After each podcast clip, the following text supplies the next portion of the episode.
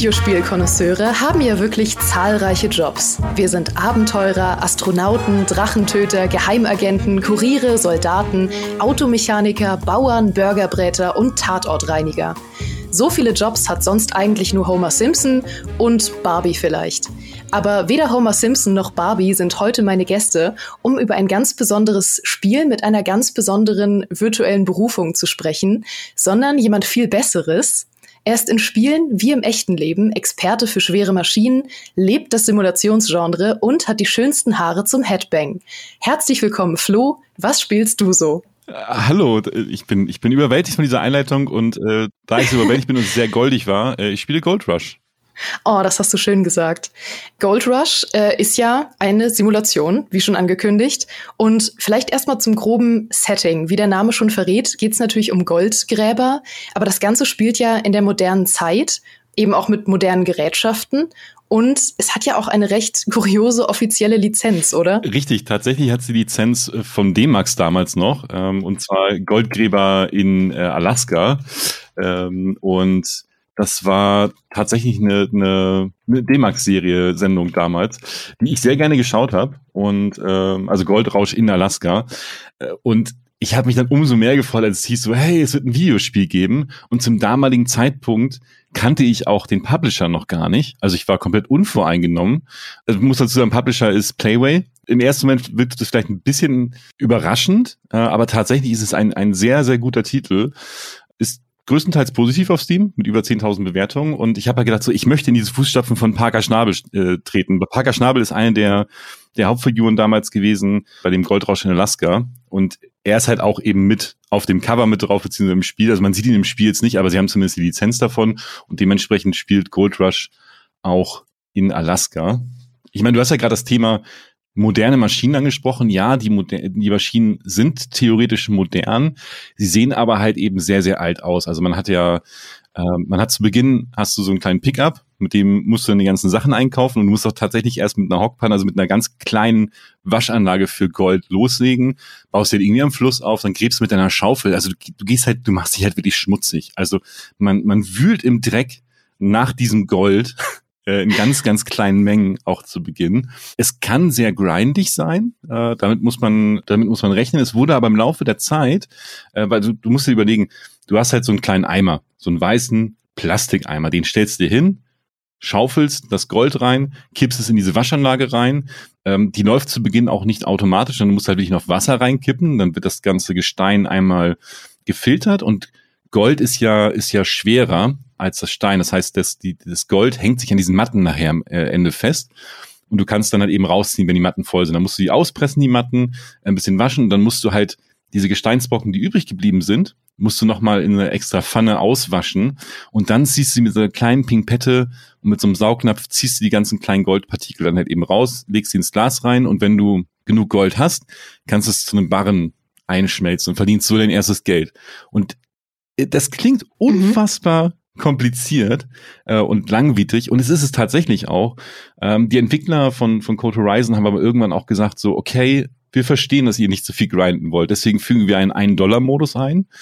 Das heißt, du hast halt die Möglichkeit, alles für einen Dollar zu kaufen, also sämtliche Maschinen, sämtliches Equipment und Geräte, Schnellreisepunkte kannst du alles für einen Dollar kaufen. Das ist okay, es fühlt sich aber irgendwie auch falsch an, um ehrlich zu sein. Äh, und dann gibt es aber auch die Möglichkeit, dass du Gold Nuggets findest. Also es gibt ein zufälliges Event, wo du dann ähm, Gold Nuggets findest, also in großen Mengen. Und du kommst so im Spiel ein bisschen schneller voran. Weil sind wir mal ganz ehrlich, was möchte man natürlich eigentlich am liebsten machen, in die richtig schweren Maschinen einsteigen. Also in richtig große Bagger, in, in große Radlader, Kipper und so weiter. Und du möchtest halt eben auch die großen Goldwaschanlagen halt eben bauen. Und du möchtest vielleicht auch mal auf einen anderen Claim gehen. Du kannst auch Bodenproben nehmen, auch das kannst du halt angucken. Also du, du kaufst oder mietest oder pachtest dir einen Claim äh, zuerst, wo halt Gold vermutet wird. Äh, und dann kannst du mit einer Maschine losfahren und so ein paar Bodenproben nehmen und halt eben genau sehen, an welchen Stellen gibt es jetzt vielleicht viel Gold, an welchen gibt es wenig Gold, wo lohnt sich das Graben jetzt eigentlich gerade. Und so arbeitest du dich dann voran. Und ähm, im Laufe der Zeit, also du kannst da locker 50, 60 Stunden reinstecken was aus meiner Sicht ein bisschen schade ist, du, du machst halt alles selber. Also du, du bist halt tatsächlich, du kannst halt dir, dir keine NPC-Helfer dazu holen, äh, die jetzt beispielsweise im Bagger sitzen und äh, deinen Kipper beladen. Das geht halt leider nicht. Äh, und du musst auch das ganze Ding selber waschen. Du kannst im späteren Verlauf Mitarbeiter einstellen. Das geht auch.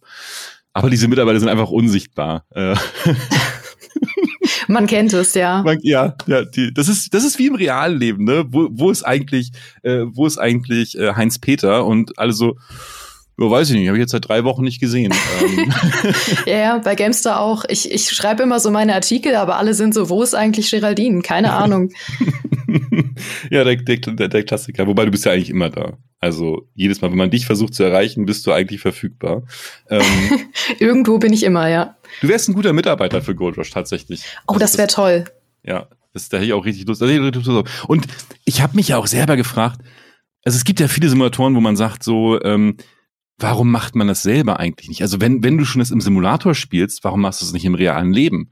Aber versuch mal irgendwo einen Claim zu finden hier in Deutschland, äh, in den Bergen, in den, weiß ich, im bayerischen Wald, wo irgendwie Gold vermutet wird. Das hast du ja gar nicht. Also das kannst, kriegst du ja gar nicht hin. Es, es gibt ja auch, es gibt in, in Gold Rush gibt es auch die Frankenstein Machinery. Äh, das ist ein tatsächlich ein, ein eine ziemlich, ziemlich große Maschine. Man kennt sie vielleicht aus dem Tagebau noch. Also du hast halt einen, riesengroßen Schaufelbagger, den du einfach hinstellst äh, und der halt gefühlt so ein, so ein also so komplett, so ein komplettes Fußballfeld innerhalb von ein paar Minuten einmal komplett abräumt. Und also das Ding ist halt wirklich, wirklich riesig und macht halt alles auch selber. Das kriegst halt eben auch nicht so schnell mal irgendwo hingestellt. Also da kriegst du auch überhaupt keine Genehmigung dafür. ähm, davon mal abgesehen. Aber du kannst im Gold Rush kannst es halt wirklich gut ausleben macht halt einfach unfassbar viel Spaß. Und auch, auch Geschichten kannst du halt richtig gut erzählen. Also in Gold Rush jetzt meine ich eben. Äh, du hast zum einen, wenn man halt sagt, ja, es ist eine Simulation und oh, das ist ja bestimmt langweilig, aber du findest auf der Karte äh, auch so kleine Hinweise. Also das hat so, so ein Handbuch äh, hast du und es gibt Seiten, die du finden kannst. Und diese Seiten erzählen so ein bisschen die Geschichte der Region. Also spielt ähm, in Alaska ähm, und dann findest du halt eben so ein paar Hinweise und auch wenn du wenn du diese Seiten findest, kriegst du nochmal einen Prozent Rabatt im im Shop ähm, auch da arbeitet übrigens niemand. Also du gehst zur Kasse hin und die vertrauen dir alle, ähm, dass du deine Sachen halt eben auch bezahlst. Genauso an der Tankstelle auch. Äh, du kannst halt überall hinfahren und siehst nirgendwo ein NPC. Die Bank gibt dir auch Kredite, äh, ohne groß nachzufragen. Auch ohne Mitarbeiter? Auch ohne Mitarbeiter, ja. Okay, trägst dich einfach in so eine Liste ein und sagst, ich, ich nehme mir jetzt mal so 100.000 von euch. Genau, genau. Kannst du so einen mhm. Koffer mitnehmen und dann hast du das Geld auch direkt. Ähm, ich meine, die wissen ja auch, ich meine, es ist halt eine, eine Goldgräberregion, da sind doch die Menschen ehrlich bestimmt. Also, ja, ähm, das stimmt. Goldgräber sind vertrauenswürdig. Finde ich auch. Äh, insbesondere, wenn man sich mal eine Folge von, von Goldrausch in Alaska anschaut. ähm, nee, aber es ist, es ist tatsächlich, ich, diese, diese, diese Mocku, ist das eine Mockumentary? Äh, ich glaube schon, ähm, ich finde es halt interessant zu sehen, wie die Leute einfach da unterwegs sind, wie sie arbeiten. Das Gute ist halt eben auch, es gehen ja mal Sachen auch kaputt. Und genauso kann es halt eben auch in Gold Rush passieren, dass du dir mal einen Zahn abbrichst. Also nicht von deinem Charakter, weil der muss nicht essen oder trinken, ähm, aber zumindest vom Bagger. Da können sich halt mal so die, die oder ne, du, du hast halt plötzlich einen Getriebeschaden, äh, da musst du Ersatzteile kaufen. Das kannst du aber auch alles ein- und ausschalten. Also es ist halt wirklich sehr, sehr gut balanced, sowohl für, für Hardcore-Gamer als auch für, für Hobby-Goldgräber kannst du wirklich sehr, sehr viele Möglichkeiten da, da arrangieren.